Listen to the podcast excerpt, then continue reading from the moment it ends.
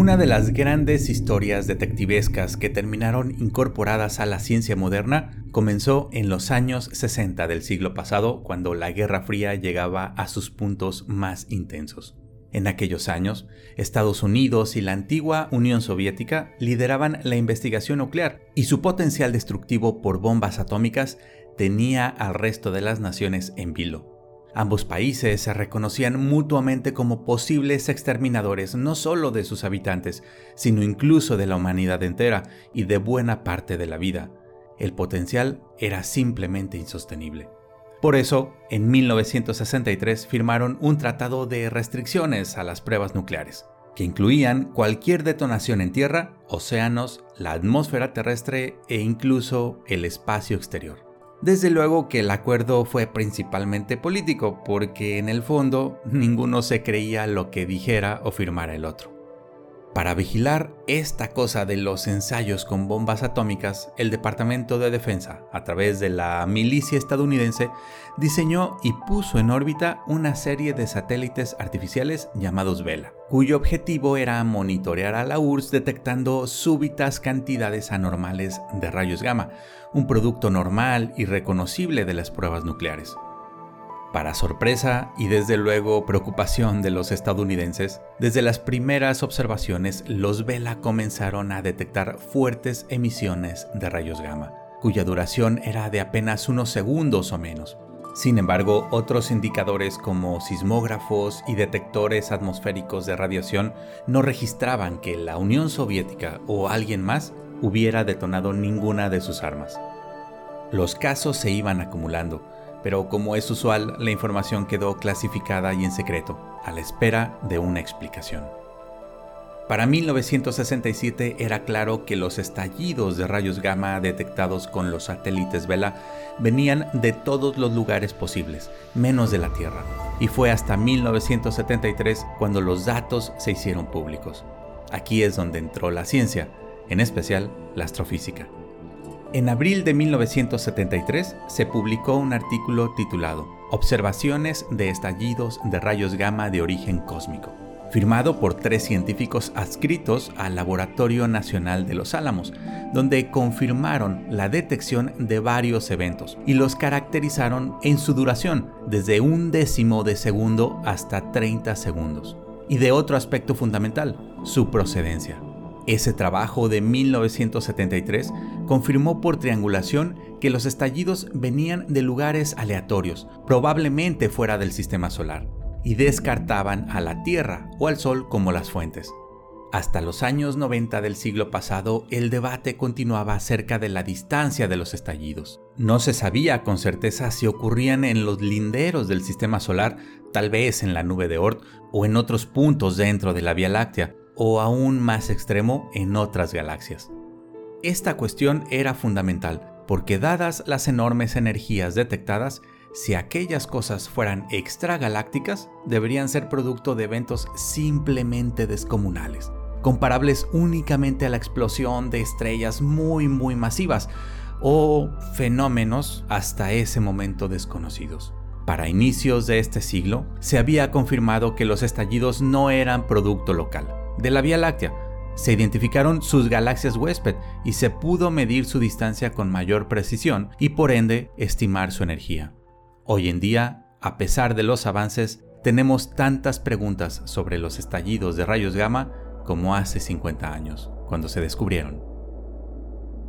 Mi nombre es Vicente Hernández, esto es Las Narices de Tico y el día de hoy hablaremos con Edna Ruiz Velasco, astrónoma y experta en estos misteriosos y energéticos eventos. Nos platicará sobre ellos y sobre una reciente publicación en la revista Science, donde ella y sus colaboradores describen uno de los estallidos más cercanos y que, por si faltara algo, también muestra aspectos bastante extraños. Pues como lo comentamos en la introducción, el día de hoy tenemos el gusto de tener a Edna Ruiz Velasco. Ella es estudiante de doctorado en el Instituto Max Planck. Ahora nos platicará un poco acerca de, ella, de cómo llegó allá. Y como lo mencionamos también, hablaremos un poco de estos objetos eh, un poco extraños, también un poco desconocidos. En fin, tengo aquí varias preguntas, incluso algunas, Edna, que Cuando les comenté que estarías hoy en el podcast, me hicieron algunas preguntas, entonces te las voy a transmitir un poco más adelante. Esperemos que le podamos dar salida a todas esas preguntas, pero antes, mm, primero, muchísimas gracias por tu tiempo y por darnos este espacio. No, pues gracias a ti por, por invitarme y este, pues aquí estamos para resolver preguntas y platicar un rato. Muy bien. Primero, eh, nos podrías platicar, tú eres mexicana, tú estudiaste física acá en la UNAM pero ahora estás en Alemania. Eh, ¿Cómo decidiste dar este salto allá? Tal vez un poco por los proyectos en los que ya venías trabajando, pero si nos puedes platicar un poquito acerca de estos últimos años, el por qué estás allá en Alemania y en qué proyectos estás involucrada. Sí, claro.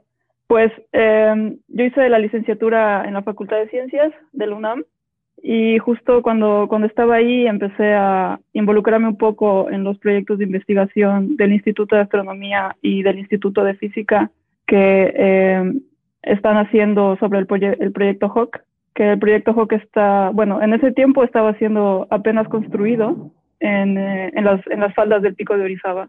Y justamente este, este detector se encarga de estudiar, eh, digamos, las más altas energías de objetos astrofísicos y al inicio, pues, me involucré en cuestiones bastante simples, digamos, eh, la, la, construcción de los, de, los, de los detectores, un poco de electrónica, un poco de instrumentación.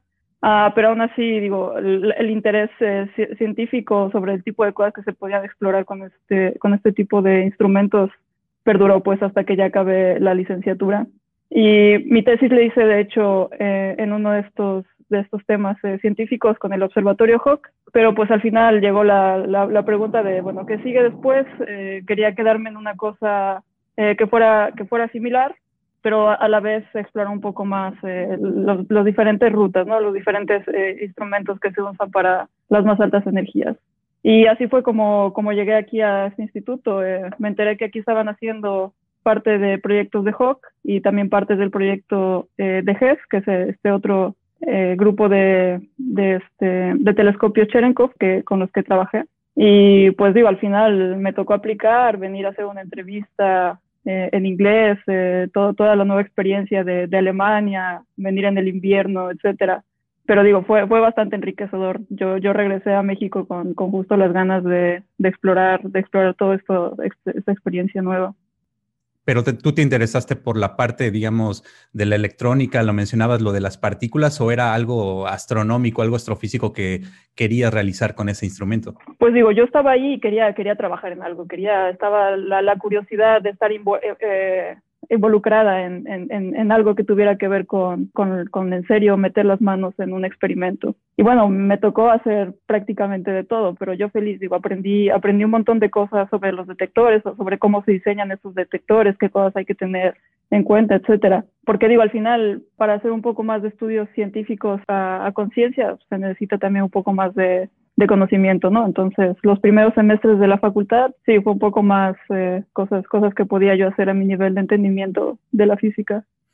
Recuerdo una, en, en algunas de las charlas de Jocelyn Bell, esta astrónoma que, que descubrió los pulsares, me parece que en alguna entrevista le preguntaron que cuál había sido como uno de sus secretos para haber encontrado estos objetos en ese montón kilométrico de, de líneas y cómo, cómo le había hecho, ¿no? Y ella ya mencionaba que creía que uno de los fundamentos era conocer la instrumentación, conocer los instrumentos. Definitivamente, sí, sí, si no conoces tu, tu, experimento, cómo se está comportando en el momento que tú haces tus observaciones, es muy posible que, que no puedas interpretar lo que está sucediendo. Claro que sí, estoy totalmente de acuerdo. Pues entonces ya tenemos pretexto para invitarte más adelante para que nos platiques tu experiencia con Hawk, que también es un instrumento muy, muy interesante y que está estudiando objetos como los brotes o los estallidos de rayos gamma. Y si te parece, pues vamos a entrar al tema y empezaríamos pidiéndote que nos platicaras qué son los GRBs. Aquí siempre hay problemas con los astrónomos, ¿no? Porque estamos siempre con anglicismos y, no, sé tú en, en, español, en castellano, ¿cómo le llamarías? ¿Brotes, estallidos? Yo les llamo destellos de rayos gamma. Destellos. Eh, así es como sale en la Wikipedia, pero... Sí. En inglés es gamma ray burst. corto es más, gamma ray burst, GRB. GRB, sí, creo que yo, yo me siento más cómodo llamándolos GRBs la traducción al, español como que es un poco este, incómoda o no es tan común, ¿no? Pero si nos pudieras platicar entonces, si te parece, acerca de, la historia, de cómo se descubrieron estos objetos, eh, algunos instrumentos con los que se están observando, con los que se han observado en las últimas décadas y qué creemos, qué pensamos que podrían ser esos objetos, los GRBs. Pues mira, los GRBs fueron descubiertos por accidente. Antes de su descubrimiento no había una teoría que, pudiera predecir que este tipo de estallidos tan energéticos sucedieran. Y el descubrimiento eh, fue con los satélites de Vela, que fue este grupo de satélites que, fueron, em, fueron enviados al espacio para monitorear explosiones nucleares. Era básicamente revisar si no, habían, eh, eh, si no estaban sucediendo pruebas nucleares en la Tierra y de pronto se dieron cuenta que en un momento aleatorio en el tiempo y en el espacio eh, llegaban este tipo de estallidos eh, de rayos gamma muy intensos. Y la manera de esos estallidos, cómo evolucionaban en el tiempo, no tenía nada que ver con lo que ellos esperaban que se viese una explosión nuclear generada en la Tierra. Así que bueno, pasaron un par de, años que era información eh, clasificada. Después una persona empezó a, a estudiar más a detalle las características de sus estallidos y al final publicaron el, artículo inicial sobre los GRBs donde reportaban la, observación de, varias decenas de este tipo de estallidos. Hicieron algunas eh, hipótesis de, cuál, era eh, la energía total que habían emitido este tipo de estallidos eh, en base a, su distancia a la Tierra. Y bueno, ya después de eso se empezó a creer que eran en realidad objetos cósmicos. Más satélites se fueron diseñando específicamente para estudiarlos y ya fue cuando se entendió, ¿no? Que, que venían de, de, distancias extragalácticas, eh, en el universo muy lejano, y, y, también que sucedían aleatoriamente. No había, no había un lugar preferencial para que sucedieran, porque uno naturalmente pensaría, ok, puede ser que sucedan cerca del centro de la galaxia, donde hay un montón de, dinámica, ¿no? Pero no era el caso. Simplemente veías que, que, son esos objetos que suceden aleatoriamente en, en, en el espacio. Y bueno, Ahora ya con el tiempo tenemos satélites un poco más especializados, más sensibles, y em, hemos aprendido, por ejemplo, que vienen de estallidos de estrellas supermasivas. Ese es un tipo de destellos de rayos gamma. Y hay otro tipo que viene cuando eh, objetos compactos como estrellas de neutrones o agujeros negros colisionan. Una, una de las preguntas que, que me hizo una, una persona eh, para transmitirte es cuando le dije esto de los estallidos de rayos gamma. o sea, como que se vi, su cara y como que se preocupó un poco, ¿no? Eh, y, me preguntó, oye, ¿y, esas cosas se ven en el cielo? Es decir, yo puedo ir caminando un día por ahí en la noche y de repente voy a ver cómo el cielo se ilumina o voy a, voy a notar algo. O sea, ¿estos estallidos se pueden ver a simple vista? Si los tuviéramos aquí enfrente de nosotros, claramente sí. Si fueran aquí en, la galaxia, eh, sería, sería posible de verlos a simple vista, pero las situaciones que suceden en, distancias muy, muy lejanas de, nosotros, digamos a, un, billón o, más de, años luz de nosotros.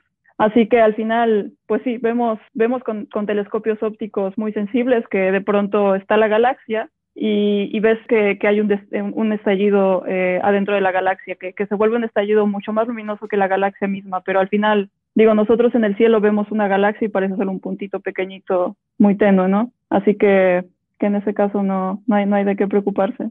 Hay, hay, una característica que a mí me llama mucho la atención. Se clasificaron como cortos, como, como largos y ahora creo que ya hay extra, extra largos o, o, o, de mayor duración. ¿Qué significa esto en cuanto a decir corto, en cuanto a decir largo, para que tengan esa característica temporal? Ok, sí, de hecho existe bien, bien, digamos, bien establecida esta clasificación entre cortos, largos, ultra largos. Ahora, los cortos justamente sabemos que suceden eh, cuando objetos compactos colisionan o se unen, digamos. Y esto, esto lo sabemos justamente porque hace cinco años detectamos ondas gravitacionales que venían de un destello de rayos gamma. Así que con eso se pudo confirmar que los eh, GRBs cortos vienen de este tipo de, de, de, procesos en donde agujeros negros o estrellas de neutrones se, se, se colapsan. Ahora, para los, los destellos largos, lo sabemos porque justamente cuando el CRB eh, se vuelve suficientemente poco luminoso, empezamos ya a ver que existe eh, la, firma de una supernova, justamente todas las características que vemos en una supernova en, en cuanto a líneas de emisión, luminosidad, etcétera. Así que estas dos clasificaciones están ya bien, ya bien dadas. Claramente, siempre en todas las, las, partes, eh, digamos, marginales existe un poco de debate, ¿no? Los, los GRBs que pueden ser intermediadamente largos eh, no se sabe bien y los ultralargos también hay un poco de, de misterio de, de, qué es lo que se está, está sucediendo en ellos. En el mismo fenómeno podría uh, el GRB ser generado por una supernova, pero ¿cuáles serían las diferencias entre una supernova normal común o incluso algunos objetos como hipernovas o como colapsares y GRB? ¿Cuál sería como la diferencia que tendrían para clasificarse de esta manera? Bueno, um, de hecho sabemos que los GRBs se forman por hipernovas. O sea, necesitamos justamente suficiente masa para que podamos generar un objeto muy compacto al centro del GRB que después este va a generar jets. Entonces hay todo, una, todo, todo, un ligue entre, entre la cantidad de masa que necesita esta estrella antes de morir para que todo este subsecuente eh, proceso suceda. Y entonces estamos hablando de que GRBs están generados por hipernovas, que son más o menos estrellas 30 veces más masivas que el Sol. Si fuesen supernovas, pues sí, veríamos una explosión, pero no es, no es tan energética como, como lo que sucede en un GRB. Y también la emisión de luz que veríamos tiene, tiene eh, signaturas diferentes. En, en, el caso de los GRB, el, el, modelo parece mostrar que la emisión viene como colimada o viene como en un cono muy cerrado, ¿no? ¿Esto es lo que le da la característica energética a los GRBs?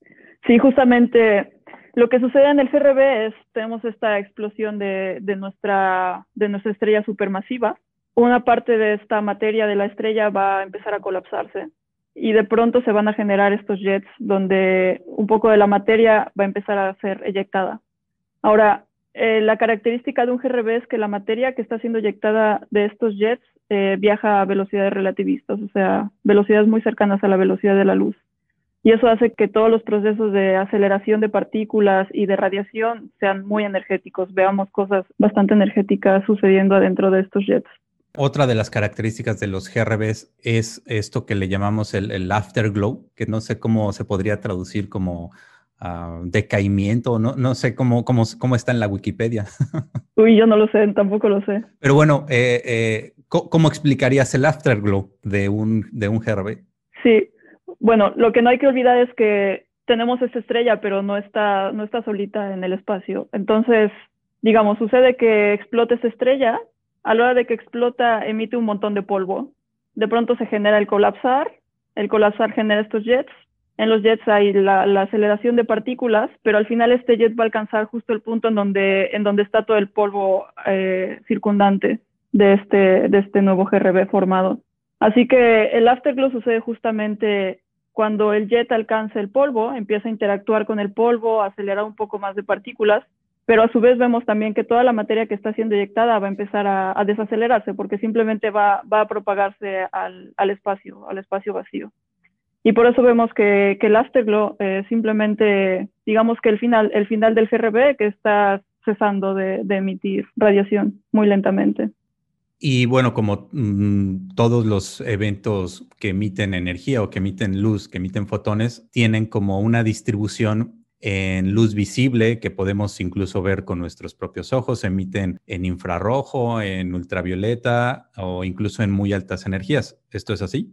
Sí, así es. Justamente el, el afterglow de los GRBs lo podemos ver en casi todas las longitudes de onda y parte de lo que hemos eh, presentado esta vez en esta publicación es que hemos observado un afterglow de un GRB a las más altas energías. Y bueno, al final tenemos un montón de, observatorios, satélites, telescopios que están observando GRBs porque tienen, poseen una cantidad muy rica de información. Y sucede que, que, hay muchos de estos GRBs que tienen observaciones desde el radio hasta las más altas energías, pasando por, por este, el, el óptico, el ultravioleta, los rayos X, y, y, al final pones toda esta información junta y, puedes empezar a entender un poco más de, qué está sucediendo. Es muy importante justamente que se hagan esas observaciones simultáneas y también el hecho de que, de que los afterglow pueden proveer con, toda esta longitud de onda de, de radiación.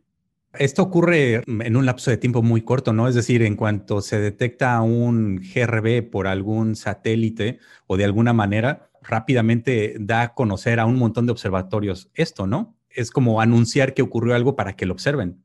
Sí, claro, sí. Hay, digamos, están, están los satélites que son los que inmediatamente se detecta un GRB, te, manda, te mandan la alerta y se lo comunican a todos los telescopios y observatorios que, estén conectados a este sistema de alertas. Es todo un sistema eh, automatizado. Y este, los, los telescopios de GES también están conectados a este sistema, por ejemplo. Y pues básicamente es una carrera contra tiempo, porque entre más rápido vayas, observes este GRB, más, más adentro de la, de la parte inicial de la emisión estás, donde es justamente que, que es más brillante la emisión. Y bueno, al final también explorar toda, toda la duración del GRB desde el, desde el instante de su inicio hasta el final del afterglow es, eh, es, es obviamente mucho mejor para, para recabar toda la información. Claro, entre más observatorios estén haciendo los análisis, las observaciones, entre más rangos en ese espectro electromagnético tengamos, la información se complementará, ¿no? Eso, las piececitas del rompecabezas empezarán a darnos una imagen un poco mejor eh, de, ese fenómeno. Y si te parece, pues entramos un poco al, al artículo, al trabajo científico que se acaba de publicar y no sé si te parece que empezamos porque nos platiques qué es GES. A mí se me hizo muy interesante. Primero, el, eh, este instrumento por la ubicación. O sea, creo que es uno de los pocos instrumentos astronómicos en África. Eh, no sé si tú has estado ahí, has tenido la oportunidad de ir al sitio, pero eh, si nos platicas un poco qué es GES. Sí, mira, GES está localizado en Namibia, Namibia tiene esta región de desiertos que, tienen una, una, muy buena condición para hacer observaciones astronómicas. La atmósfera es muy limpia, muy transparente. El clima también es bastante estable, no hay tanta lluvia, bueno, obviamente es un desierto, no hay tanta lluvia. Y bueno, todo esto es necesario para hacer el tipo de observaciones que se hacen con GES. La manera en que se observa en GES las más altas energías es que eh, cuando tenemos un fotón que llega a la atmósfera, va a generar una cascada de partículas secundarias. Y bueno, estas partículas secundarias vemos, se, llaman cascadas atmosféricas, que son básicamente partículas secundarias que se van propagando por la atmósfera y mientras más se propagan se generan un poco más de, de partículas secundarias. Y estas partículas viajan a una velocidad que es más rápida que la velocidad de la luz en la atmósfera. Nada puede viajar más rápido que la velocidad de la luz en el vacío, pero en la atmósfera sí se puede tener partículas eh, viajando más rápido, bueno, en la atmósfera o cualquier otro medio. Entonces, cuando estas partículas van viajando a estas velocidades eh, tan rápidas, emiten radiación de Cherenkov, que digamos que son flashes de, luz azul. Y bueno, lo que hace GES es que observa estas cascadas atmosféricas o la luz azul que estas cascadas atmosféricas genera y con esto puede reconstruir la dirección y la energía de la partícula primaria del, del, este, del, rayo, del rayo gamma primario. Y finalmente, con, con, un montón de recolección de estas partículas que, que, te van llegando en el cielo, puedes hacer la asociación con, con un objeto astrofísico. Y la situación es, eh, GES está en Sudáfrica porque en el hemisferio sur tienes una mayor visibilidad hacia el centro galáctico. ¿Hubo alguna razón por la cual no se instaló, por ejemplo, Creo Sudáfrica es un país que tiene muchísimo más tradición astronómica, por ejemplo, en, en, el continente, ¿no? En, en África, pero, o, en, o, en, América, en Chile, en Argentina. ¿Por qué se decide, ¿Sabes por qué se decidió en, ese sitio? Así es. es. Fue una decisión prácticamente, creo, un poco política, económica, porque justamente Namibia en algún momento fue una colonia alemana. Eh, GES es una colaboración con, con una fuerte contribución de, de, de, la, de, la, parte alemana, entonces al final se decidió que ahí, ahí era un lugar conveniente, porque creo que, creo que, creo que justamente existen un poco de, pedazos de tierra que, que son disponibles, digámoslo así, para, para, para, la investigación en Alemania. Incluso me pareció ver que están los terrenos de una especie como de, como de hacienda o de rancho de particulares, ¿no? algo, algo así, algo así leí. Sí, sí, sí, sí, sí. Sí, GES está construido ahí, está en un, en un pedazo de tierra rentado de, de una persona. Que, por otro lado es bien importante incluir, me parece, a, a países, a, a, cada vez más países en proyectos, ¿no? Es decir, eh, sobre todo en África, en América Latina, es bien, importante el que grandes instalaciones, grandes observatorios lleguen y que sirvan para la sociedad, para los niños, para la comunidad. Eso creo que me parece muy, muy importante. Sí, sí, definitivamente. Hay, hay, hay, un montón de impulso justamente por el hecho de que, de que los telescopios están ahí. E incluso la gente, digo, también tiene la curiosidad de ver qué está sucediendo, se empiezan a, se empiezan a, a, enterar de, de, qué consiste el, el, proyecto y, y, bueno, al final tienes, tienes mucha más, eh, más difusión, más, más involucro de, de la gente de, del, del, país que alberga el telescopio, sí. Claro, estaba checando la, la página de GES y, y, entre los países que están en el proyecto, Alemania, ya lo mencionaste, Francia, Reino Unido, Namibia, obviamente Sudáfrica, Irlanda, Armenia, Polonia, Australia, Austria, Suiza, Holanda y Japón. Y no veo a México en esta lista. Eh, México, México no. Estados Unidos. Sí, eh, México tenemos, tenemos HOC, pues, que básicamente es, digamos, eh, ahí, lo tenemos en casa, ¿no? No hay necesidad de irnos lejos. No, no, no sé bien por qué, cuál sea el motivo de que, de que México no esté en GES.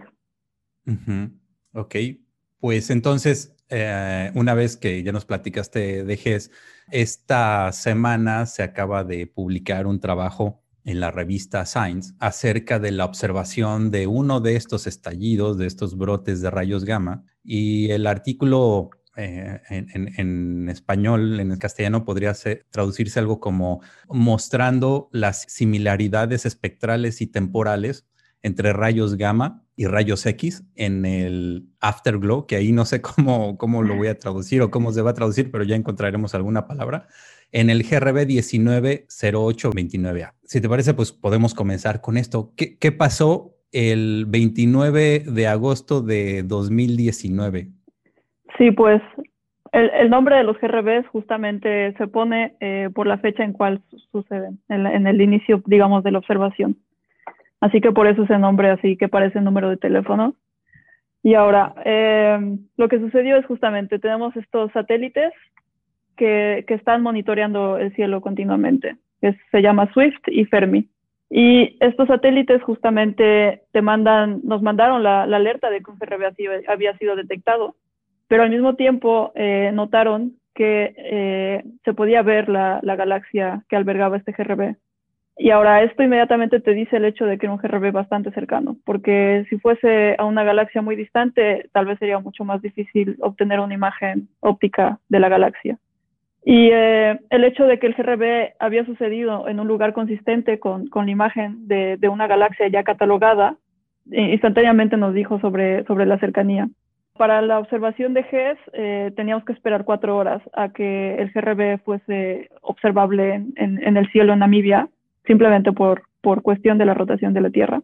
Y este, bueno, en esas cuatro horas nos dio tiempo un poco de, de revisar más o menos cuál era, cuál era la luminosidad de este, de este GRB que, hacía, que había sido recientemente detectado. Nos dimos cuenta de que era un GRB que era bastante cercano. Y estas características era, básicamente nos decían, eh, hay que observarlo, tenemos que observarlo, es una oportunidad que casi casi una, una en, en la vida de GES y bueno, básicamente eh, alertamos a, a, a, los telescopios a que, a que re realizaran las observaciones.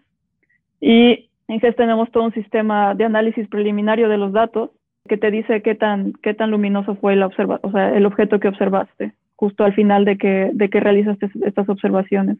Instantáneamente después de haber acabado las observaciones fue que, que nos dimos cuenta que, que había, había de hecho un objeto bastante luminoso siendo detectado, que era justamente el CRB.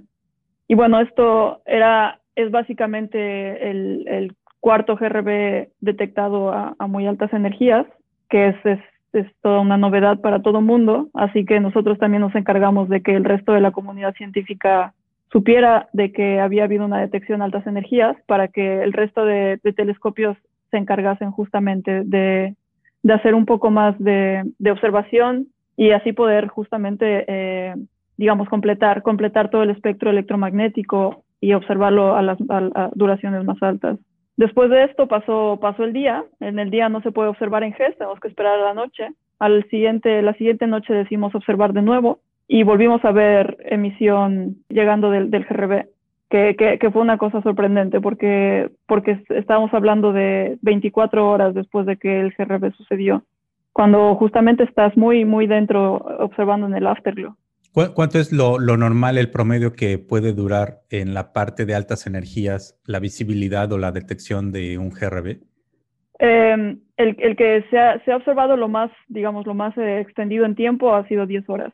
Pero bueno, esto también depende de, de, de la sensitividad de, del experimento, ¿no? Si fuese un experimento mucho más sensible, se podría observar mucho más, eh, más tiempo. Okay. Y um, bueno, la cosa es que observamos durante tres noches al final de la historia. Y durante esas tres noches eh, vimos, vimos emisión viniendo de este GRB. Y todo básicamente fue por el hecho de que era un GRB muy cercano. Nos dimos cuenta que era un GRB muy cercano, nos dimos cuenta que era eh, una observación muy, muy prometedora para, para, para, ver emisión a muy altas energías y así, así fue como, como sucedió.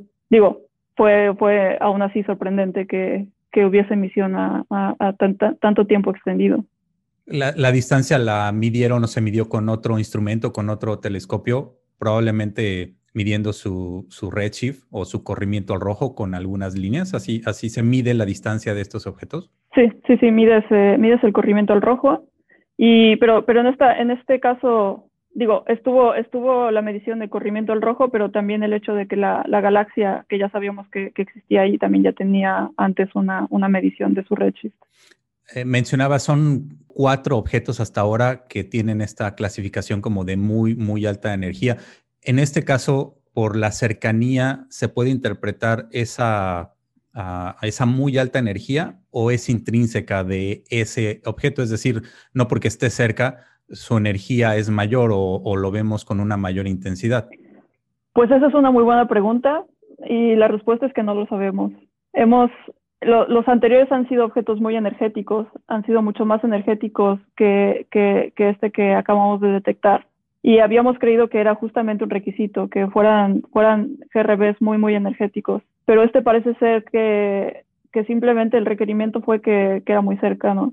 No tan energético, pero muy cercano. Entonces, eh, tam también es un tiempo bastante emocionante porque, parece ser que, que, que, es una característica universal de los GRBs. No necesitas que sean tan energéticos, simplemente necesitas que tengas las condiciones óptimas de, de, cercanía o de, o de visibilidad, de, en, tu observatorio.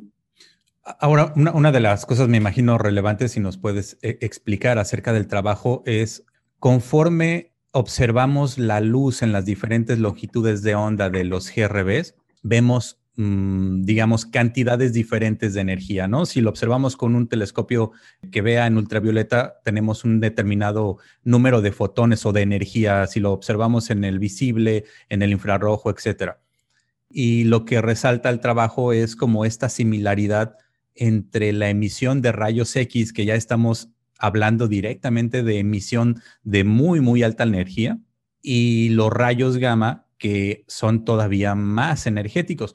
Esto no se había observado, o sea, esto es realmente lo que hace particular, peculiar a este GRB. Sí, habíamos, habíamos más o menos encontrado un poco de evidencia de esto, ya lo sospechábamos con los otros GRBs que se habían detectado anteriormente.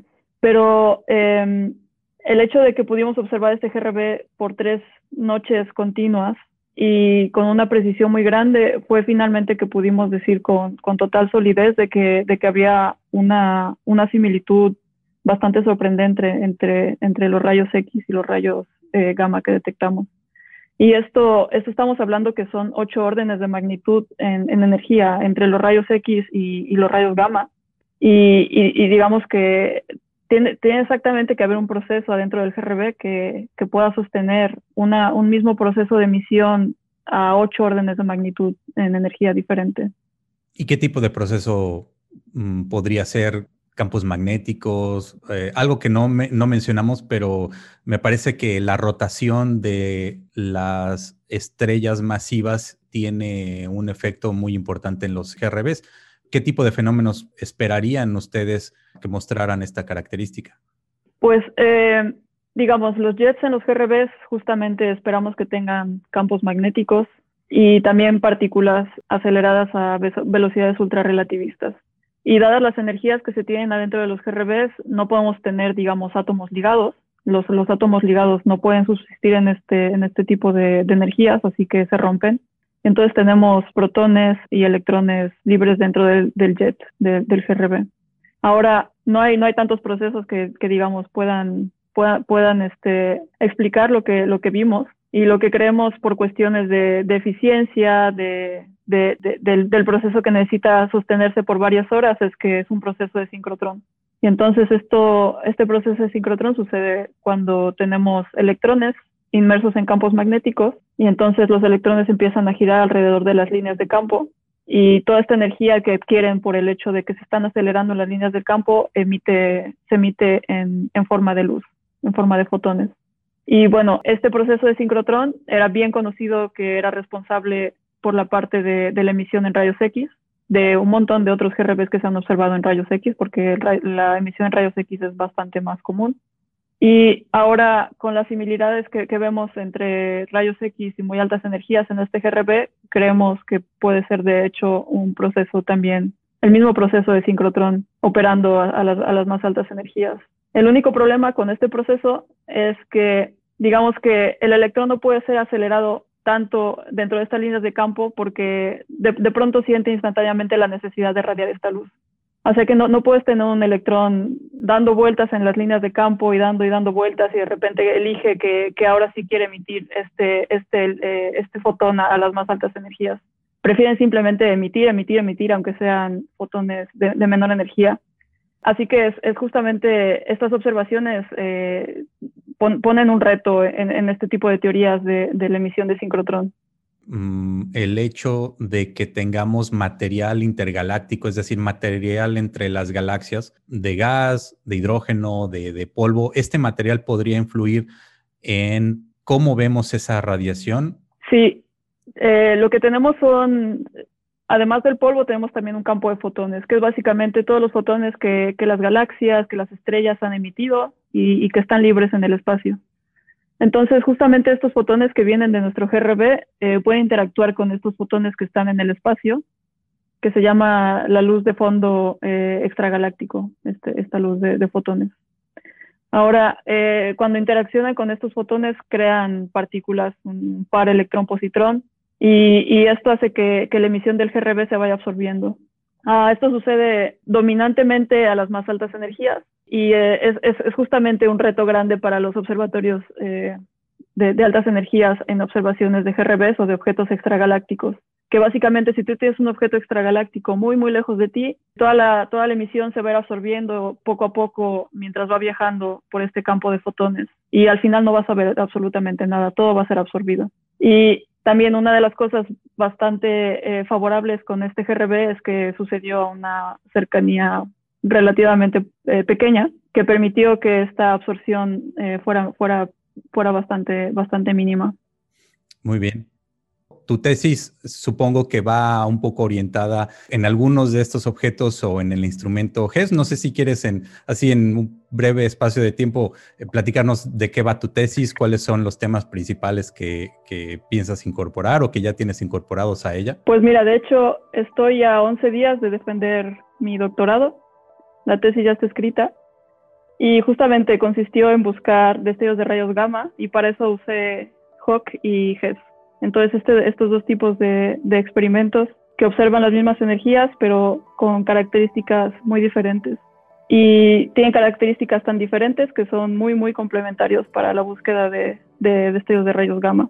Así que, bueno, mi tesis va a consistir en presentar eh, las detecciones, dos detecciones de, de, destellos de rayos gamma con GES y un montón de, de mejoras en la, en, la, en la estrategia de búsqueda de destellos de rayos gamma con Hawk y también, bueno, hice estudios de cuánto más tiempo necesitamos esperar para que Hawk pueda detectar un GRB. Así que lo que, lo que supe es que estamos muy, muy cercanos en, poder detectar uno. Muy bien, pues felicidades por, por esa próxima defensa de la tesis que seguro va a ser exitosa. Y, ya estaremos en contacto contigo para que nos platiques un poco cómo te fue y un poco del contenido de esa tesis. Ya, ya la última pregunta, ¿qué pasaría si en nuestra Vía Láctea ocurriera un estallido de rayo gamma? Eh, si una eh, supernova superlumínica, una hipernova explotara y su haz de material, de electrones, de partículas y de luz apuntara hacia la Tierra, ¿pasaría algo? ¿Estaríamos en peligro? Sí, sí, bastante, estaríamos bastante en peligro, definitivamente porque digo, sabemos que, que estos objetos emiten en todas las longitudes de onda, así que todas las longitudes de onda nos van a pegar, nos va a pegar el infrarrojo, eh, el, óptico, eh, todo, todo, todo. Así que al final digo, es, energía, es, calor, pero, pero no hay de qué preocuparse, no, no puede suceder esto. Nuestra galaxia es una galaxia muy amigable y hemos visto justamente estos objetos suceden a distancias muy grandes en, en, otro tipo de galaxias, así que eh, nada, Podemos estar tranquilos, ¿no? Sabemos que no hay estrellas tan masivas, eh, no sé, eh, creo que podemos este, dormir tranquilos. Definitivamente, por algunos podemos disfrutar del ejercicio mental de pensar qué sucedería, pero solamente eso. Afortunadamente. Afortunadamente, sí. Muy bien, pues muchísimas gracias Edna por habernos acompañado, haber estado con nosotros y por estos minutos que nos diste. No, pues gracias a ti, me lo pasé muy bien y claro, acá estamos, acá estamos en contacto. Espero que hayan disfrutado tanto como yo de esta charla con Edna. Aprovecho para comentarles que en varios de los siguientes podcasts tendremos a más invitados hablando sobre más temas. Los invito a seguir el podcast en su plataforma preferida, iBox, Spotify, Google Podcast, la que prefieran. Además, en YouTube subo los episodios y también pueden suscribirse por ese medio. Ya saben, activar la campanita, recibir las notificaciones y esas cosas. También en los podcasts se pueden suscribir, desde luego. Todo el material, ya lo saben, queda en mi página www.naricesdetico.org. Como siempre, muchas gracias por llegar hasta aquí y nos vemos o nos escuchamos muy pronto.